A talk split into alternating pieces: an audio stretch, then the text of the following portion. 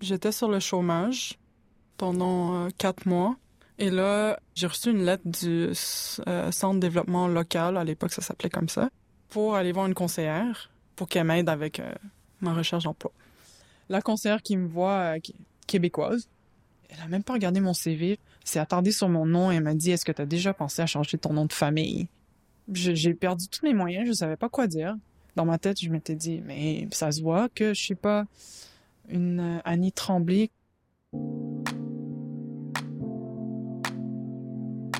Bienvenue au Déclic. Je m'appelle Soraya. Moi, c'est Vanessa et on fait partie de Nour. Nour, c'est un collectif qui veut rendre visibles les femmes dites de la diversité. Le Déclic, c'est le récit d'un moment pivot pour une personne racisée ou autochtone. C'est le moment où on réalise qu'on n'est pas traité de la même manière que la majorité blanche et que l'on doit adapter notre façon d'agir pour se sentir accepté. Avec ce balado, je voulais découvrir le parcours de six personnes racisées. J'avais besoin de réfléchir sur la manière dont on navigue dans la société québécoise. Dans cet épisode, on rencontre Annie, une femme née à Montréal de parents originaires du Laos. Avec elle, on explore la difficulté à connecter avec les personnes blanches, à trouver sa place et à se sentir chez soi, ici.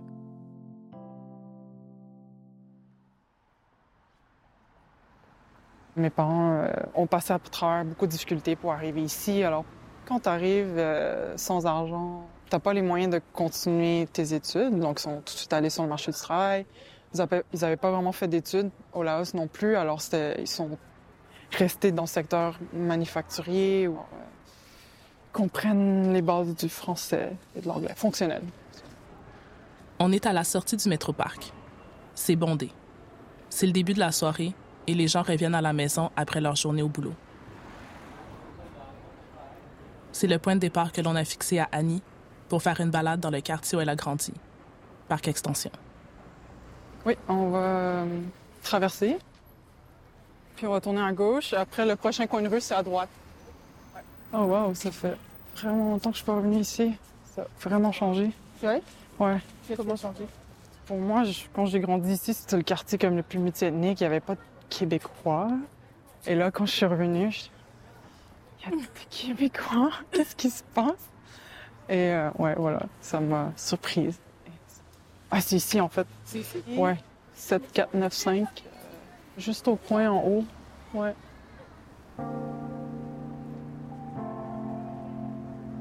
Ben moi, ce que je me rappelle, c'est ma voisine à côté. C'était une femme euh, qui vivait seule. Elle m'invitait souvent chez elle, où je pouvais juste y aller n'importe quand. Et je pas, me.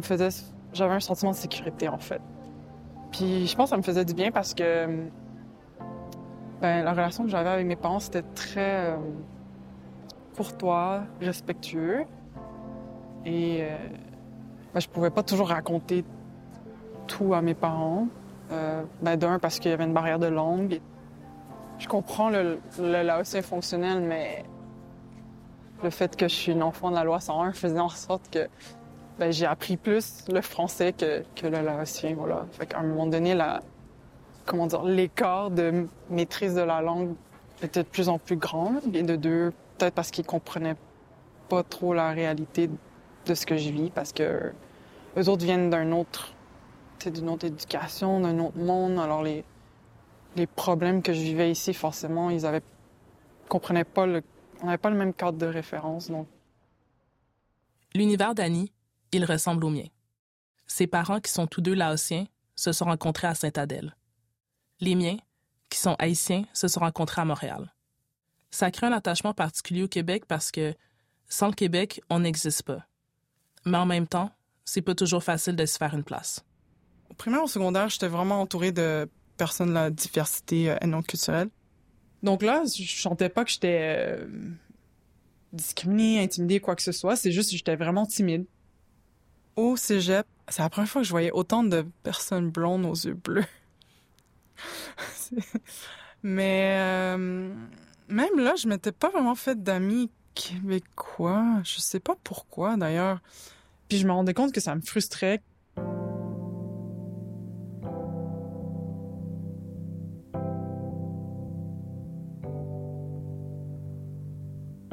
C'est comment ça se fait que je connais la culture, mais j'ai comme pas d'amis québécois, c'est, c'est pas normal. C'est tellement loin de ma réalité. J'ai grandi sur la rive sud de Montréal à Sainte-Catherine, où tous mes amis étaient blancs.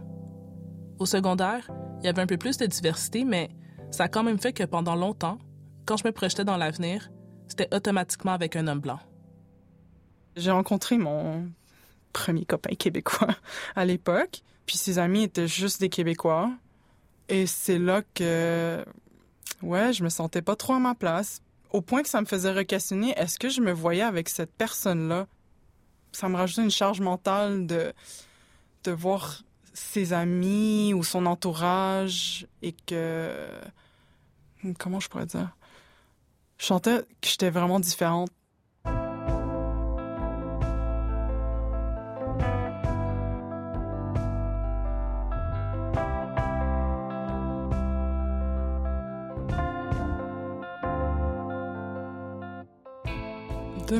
Les contextes qui étaient plus difficiles, c'était par exemple aller dans une soirée chez quelqu'un et que je me retrouvais à être la seule minorité visible. En fait, le pattern, c'est que je pose beaucoup de questions, mais l'inverse arrivait pas. Ou les questions qu'on me posait, c'était Ben, d'où est-ce que tu viens? Tu parles vraiment un bon français? Pourquoi tu me poses cette question-là? Comme, ouais, mais tes parents, ils viennent d'où? Ouais, mais je comprends pas, je suis née à Montréal. Le déclic d'Annie, il est là, dans ses difficultés à connecter avec la majorité blanche. Ça l'a amené à se créer des mécanismes, pas nécessairement des mécanismes de défense, mais plutôt des comportements qui lui permettent de faire face à cette réalité. Ouais, je vais rentrer dans la pièce, je vais faire le scan rapide. Il y a combien de personnes racisées? Puis s'il y en a, est-ce que c'est des femmes ou des hommes? Puis souvent, ça, ça se compte même pas sur le bout des doigts. Je pense avant, je faisais ça pour, pour voir comme... Est-ce qu'il y a des personnes avec qui je pourrais me sentir à l'aise et euh, aller parler? Mais aujourd'hui, c'est plus d'essayer de trouver des points communs pour euh, juste dialoguer, en fait. Si je sens que euh, les discussions sont un peu homogènes, je vais essayer d'amener mon point qui est un peu différent. Je m'étais jamais vraiment arrêtée sur cette notion de décompte. C'est devenu un réflexe pour moi d'entrer dans une pièce et de repérer les autres personnes racisées. Je fais ce décompte parce que j'espère toujours retrouver plus de visages qui ressemblent aux miens. Je fais ce décompte parce que j'ai besoin de savoir si j'ai des alliés. Parce que même si je connais pas cette personne, ça fait que je me sens un peu moins seule. Je pouvais pas trouver d'emploi. Tu sais, que j'appliquais, j'envoyais 50 CV et que personne me rappelait. La seule façon que j'ai pu comme trouver un emploi, c'était par référence. Puis je sais pas si c'est relié à la discrimination, tu sais, je, veux pas taguer ça. Puis je m'étais pas attardée là-dessus non plus, là, parce que sinon ça devient... Euh, ça devient lourd de, de se mettre ces scénarios-là. Moi, je continuais à mon cheminement entre l'implication sociale ou euh, prendre des formations de plus et que je m'étais dit qu'un jour, un jour, ça va déboucher à quelque part professionnellement. Puis euh, il y avait un poste qui m'intéressait à l'époque, c'était je pense que coordonnatrice de projet pour un centre euh, pour l'entrepreneuriat. Donc j'arrive, euh, j'ai mon CV, ma lettre de présentation, la conseillère me reçoit. c'est attardé tout de suite sur mon nom, puis et j'ai dit c'est quoi la pertinence de changer mon nom de Et elle m'a dit ben je sais pas, peut-être que vous aurez plus de chances d'être rappelé pour une entrevue.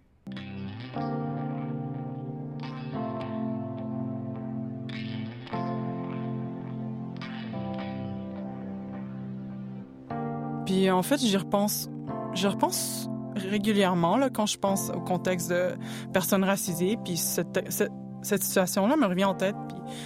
Puis je me suis dit, ah, j'aurais tellement dû faire une plainte, mais je l'ai pas faite parce que je savais pas quoi dire.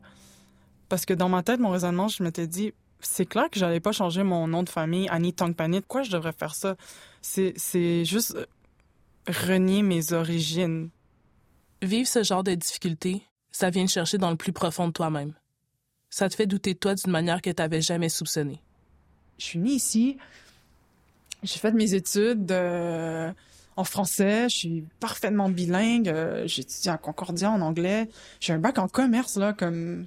Je comprends pas comment ça se fait que j'ai tellement de difficulté à, démarrer mon, mon, cheminement professionnel. Euh, ça m'a fait re-questionner sur mes propres compétences. Est-ce que je suis comme j'ai pas les bonnes compétences, euh, I'm not good enough. Donc, qu'est-ce qu'il faut que je fasse? Est-ce que c'est pour ça que tu t'impliques autant dans la communauté aujourd'hui? Ouais, je me rends compte que m'impliquer dans la communauté, c'est une façon d'être intégré et donc, par ricochet, épanoui en tant que personne. Annie, elle a fini par trouver ses repères. Par son implication citoyenne, elle a trouvé une manière d'être plus à l'aise avec les Blancs. Elle se sent maintenant comme partie prenante de la société dans laquelle elle est née. Quand on fait partie de la majorité, j'imagine que ce sentiment-là, il peut être inné. Mais c'est vraiment pas aussi simple pour tout le monde.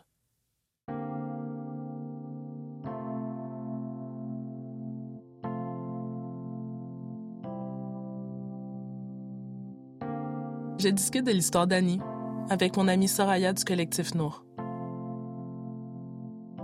Ce que je retiens beaucoup de, de ce qu'on vient d'entendre d'Annie, c'est toutes les questions, dans le fond, qu'elle s'est posées à travers sa vie en grandissant, toutes les, fois où, justement, elle, s'est demandé est-ce que c'est, c'est moi qui étais pas correct ou... Puis j'ai l'impression que toutes ces, ces questions-là, c'est un peu le seul fardeau, tu sais, quand t'es pas la majorité. C'est que t'es tout le temps en train de de, de, de te demander comment il faut que j'agisse, comment il faut que... Qu'est-ce que je peux faire pour fitter, qu'est-ce que je peux faire pour me faire accepter. Si c'est ça un peu aussi le poids, tu sais, d'être une personne racisée, c'est de toujours avoir des questions à se Ouais. poser. Ben, toujours des questions, puis en fait, genre, sentir que c'est jamais comme assez, tu sais, c'est, tu fais euh, les meilleures études, tu fais, tu sais, il faut que tu sois la meilleure personne dans tout, puis la résultante, c'est, c'est, c'est pas du tout, genre, à la hauteur, souvent, des efforts que, que tu fais, puis de, c'est ça, des questions que, que tu te poses, tu sais. Ouais, c'est pour ça que, tu sais, toute la question de mérite est vraiment à revoir parce que, tu sais, oui, tu peux comme dire que les choses arrivent à ceux qui le méritent ou à ceux qui font les efforts, mais quand t'es qui, tu sais, quand c'est quoi ton nom, quand c'est quoi ta face, quand c'est quoi ta couleur de peau, tu sais. Peut-être que ce système-là s'applique quand t'as pas tous les autres obstacles, justement, qui font que tu vas pas être rappelé ou tu vas pas être même pas considéré, tu sais.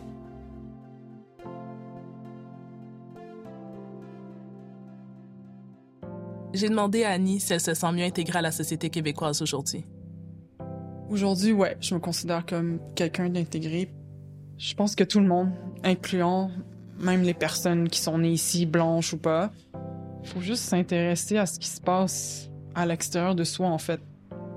Je trouve la vie est plus riche quand t'es exposé à différents points de vue et visions du monde.